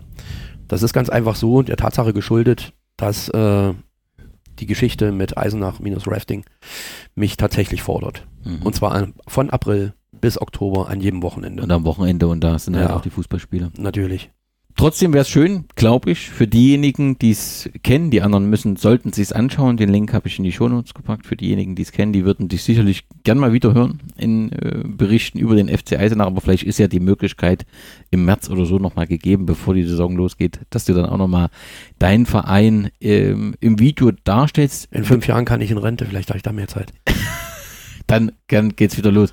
Da wir ja gesagt haben, ähm, hier kommen einige Hörerinnen und Hörer auf Eisenach zu, wollen wir nochmal die Orte des Fußballs in der Stadt äh, besprechen. Mhm. Welche Orte soll man denn gesehen haben und was sind so die Hintergründe? Ich habe gefunden, dass äh, im Rahmen des nationalen Aufbauwerks nach dem Zweiten Weltkrieg ähm, das Automobilwerk Eisenach den Bau der Sportstätte des Friedens damals übernommen haben. Und ganz offensichtlich war diese Sportstätte oder der Sportplatz des Friedens nach dem Zweiten Weltkrieg der erste Sportplatz der BSG Motor Eisenach. Mhm. Ist das zutreffend? Das ist zutreffend. Und ähm, man nannte das nur das alte Bretterstadion, weil da rundherum ein Bretterzaun gewesen ist. Und da haben tatsächlich auch zweimal DDR-Ligaspiele stattgefunden. Einmal gegen Tiefenort und einmal gegen Sondershausen. Und 2000 Zuschauer und das Ding war voll. Das war natürlich genial. Und es gab da keine Tartanbahn drumherum, sondern es war ein rein eckiges Stadion. dran. Ich war da bei einem Spiel dabei. Fand ich klasse. Und äh, das war ja auch die Spielstätte, wo der Nachwuchs und die zweite Mannschaft gespielt haben. Das heißt, wenn du sagst, du warst dabei, gab es dir dieses, äh, diese Sportstätte also noch längere Zeit zu Bis, DDR? 19, bis 1989. Und was ist dann passiert? Wurde verkauft, ich glaube für diese symbolische D-Mark. Ne? Und danach ist nichts passiert. Man hat dann nur noch äh, die Tribüne dann weggerissen. Und heute ist es eine Hundewiese. Es ist noch da, wenn du hier die, Erkennt man das, ja? wenn du hier die Kasseler Straße hochfährst, äh, Richtung Autobahnauffahrt West von mir aus, siehst du auf der rechten Seite, es geht einen Berg hoch und auf der rechten Seite eine Kurve. Siehst du dieses viereckige Areal noch. Dann habe ich noch einen Sportplatz Fischbacher Weg gefunden und die Aussage, dass es dort mal 4000 Zuschauer im Rahmen eines DDR-Ligaspiels von Motor Eisenach gegen den damaligen Absteiger FC Rot-Weiß Erfurt. Ich glaube, es muss so in den 60er Jahren, es muss gerade, glaube ich, die erste Saison. Okay, oder so- 4000, schwer vorstellbar. Was ist dieser Sportplatz? Gibt es den noch? Fischbacher Von Weg? dem habe ich vorhin erzählt. Das ist, äh, dort ist die ESV Lok Eisenach. die Lok, okay. Hm. Genau. Im Volksmund Lokodrom genannt. Oder, Lo oder, Lok Lokodrom. oder Lok Arena. Also da muss auf jeden Fall mal, warte, genau, ich habe sogar 10. September 1966 muss da mal ein Spiel stattgefunden haben gegen Rot-Weiß wei- Weiß, was bei den anderen Plätzen war. Aber den, war, ich, war ich gerade anderthalb. das ist auf jeden Fall, den gibt's noch. Ja, Das äh, Sportstelle des Friedens ist quasi ein Lost Ground. ja. So, und dann kommen wir zum Wartburg-Stadion. Ich habe gefunden, 19. Juni 1955, das erste Kreisturn- und Sportfest. Stadion mit Leichtathletik, also mit Tartanbahn, ich nehme an, Ja, war geplant als Multifunktion, Ja. passt ja nicht, aber im Prinzip für alle äh, Einheiten der BSG Motor oder für alle Abteilungen. Hammerwurfanlage war mit dabei. Hochsprunganlage. Was man damals so geboten hat. Ne? Einfach schön groß und damit natürlich für den Fußball. Ein Stimmungsgrab. Ja. Trotzdem gibt's, trotzdem ist das Wartburg-Stadion ein besonderes Stadion und jeder sollte es mal gesehen haben. Warum? Ja, es atmet schon, diese Tribüne atmet schon den Mief der 50er Jahre und das ist schon geil. Solche, solche Stadien werden ja immer weniger, werden immer seltener. Also für einen Groundhopper ist das schon ein Must-Have. Du bist auch so im Berg drinne. Ne? Also da guckst, wenn du auf der Tribüne Mhm. sitzt, kurz so einen Rasenrang. Genau. Und natürlich dieser Turm ist was Besonderes. Wo kommt denn der her? Das war ursprünglich als Funkübertragungsturm für Radioübertragung und das Spiel gegen Suhl, was ich damals aus der DDR-Liga angesprochen habe, da war tatsächlich Radio DDR 1 da. Ja. Die haben da oben drinne gesessen und ähm, hin und wieder äh, war dann auch äh, Sport aktuell am Sonntag. Die waren auch mal da gewesen und haben dort gefilmt von da oben aus. Ja, aber der passt sehr ins Ensemble, finde ich. Das finde ich, äh, dieser Turm ist eben kein funktioneller Turm. Also, der ist schon funktionell, aber er sieht eben sehr, ja, also wie wenn sich jemand Gedanken gemacht hat Mhm. Bei der Architektur. Etwas Besonderes ist, und nach meinem Kenntnisstand ist es das einzigste in Thüringen, und es dürfte auch bundesweit etwas Besonderes sein, dass das Wartburg-Stadion in das Denkmalbuch des Freistaates Thüringen aufgenommen wurde. Aus meiner Sicht gehören da ja viel mehr Stadien in Thüringen hin, denn wenn ich mir äh, Tiefenort anschaue, Ja, das. Kaffeetälchen, ja. die jetzt Sorge haben, dass äh, mit einer Modernisierung des, ja, es einen ganz anderen Charakter bekommen wird, dann geht ja was verloren, auch Geschichte verloren Ja. und Erinnerung. Das kann ja ganz offensichtlich im Wartburg-Stadion nicht passieren. Ist dir irgendwie bewusst, ähm, wie das passiert ist, was da die Grundlage ist, dass das in das Denkmalbuch den Weg geschafft hat? Wer da dahinter war? Da muss ich dir die Antwort schuldig bleiben.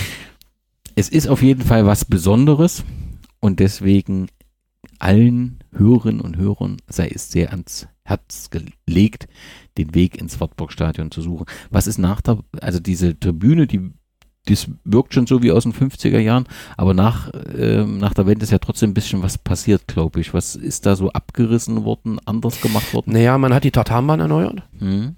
für die Leichtathletik und ähm, vom alten Steigerwaldstadion, von der alten Tribüne, die Sitze.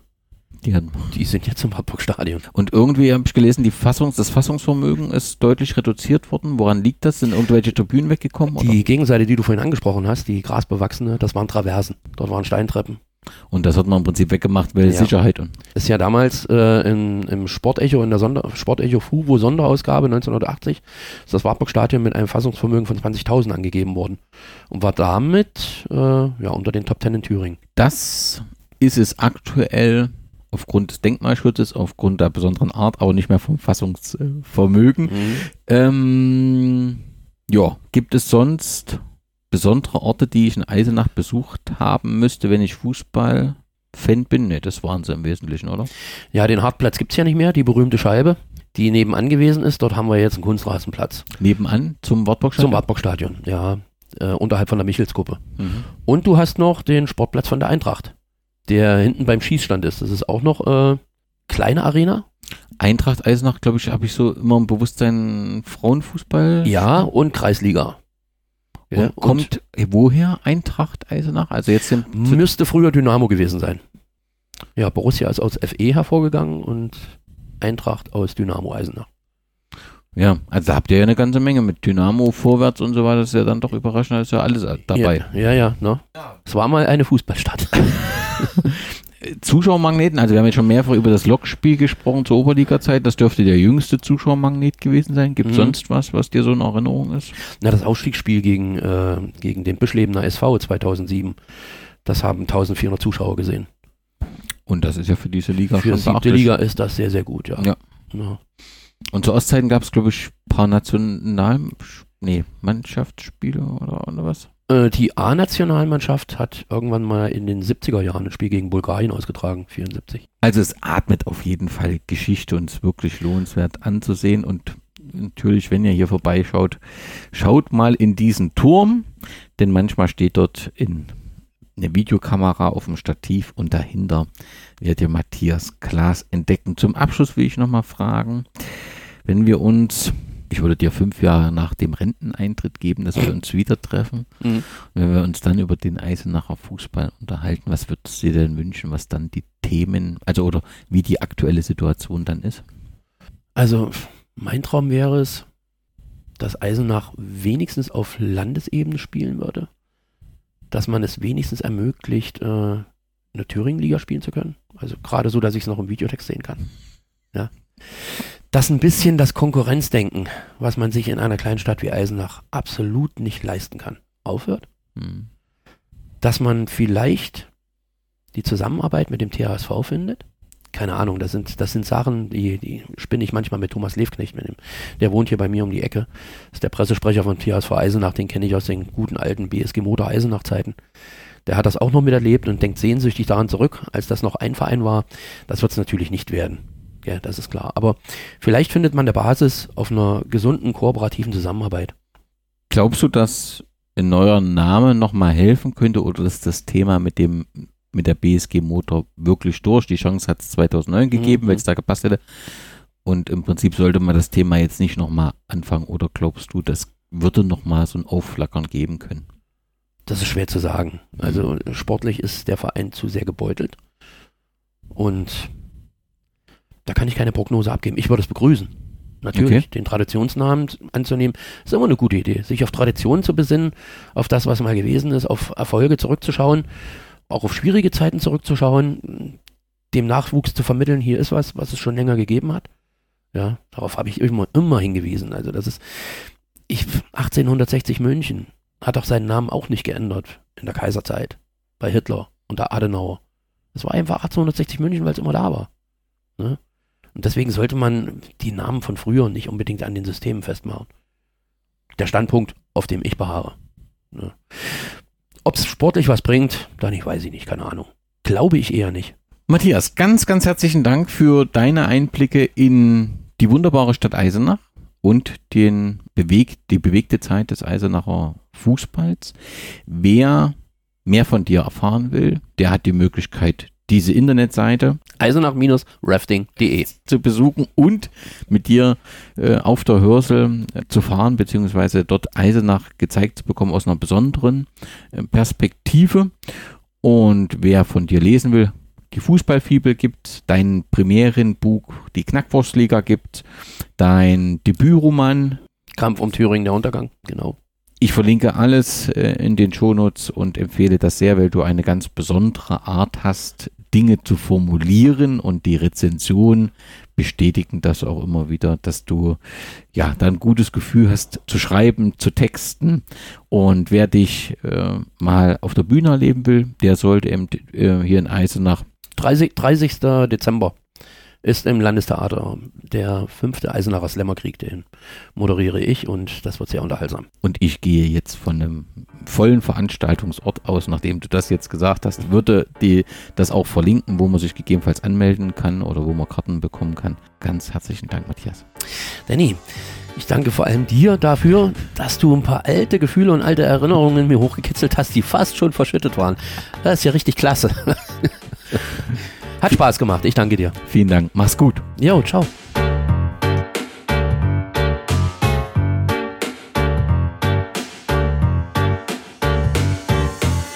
Waldsterben, Waldsterben, dass ich nicht lache. In Deutschland ist bereits ein Drittel des Landes von Wald überwuchert. Können Sie glauben, können Sie auch googeln. Das sind 11 Millionen Hektar, 76 Baumarten und 1215 Pflanzenarten. Und wo bleibt da der Mensch?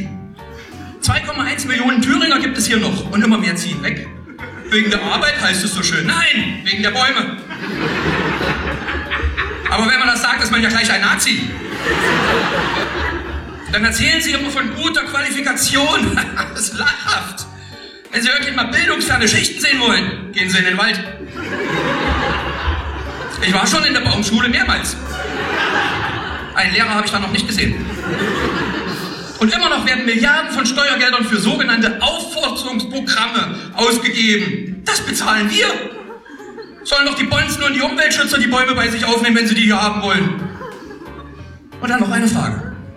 Was ist eigentlich mit den Krankheiten, die die hier einschleppen? Das ist ja wohl kein Geheimnis. Das geben die ja selber zu. Kaum ein Baum, der im Herbst ohne Pilz befallen ist. Kann man da wirklich noch von Zufall sprechen, wenn man sieht, wie die Häufung von Hautkrankheiten seit 1990 im Osten sprunghaft angestiegen sind? Können Sie glauben, können Sie auch mal googeln. Aber uns kleine Leute fragt man ja eh nicht. Wir werden von denen da oben ja eh schon immer verarscht. Wenn ich was zu sagen hätte, also wenn ich wirklich was zu sagen hätte, die dürfen hier keine Wurzeln schlagen. Muss man doch mal sagen dürfen.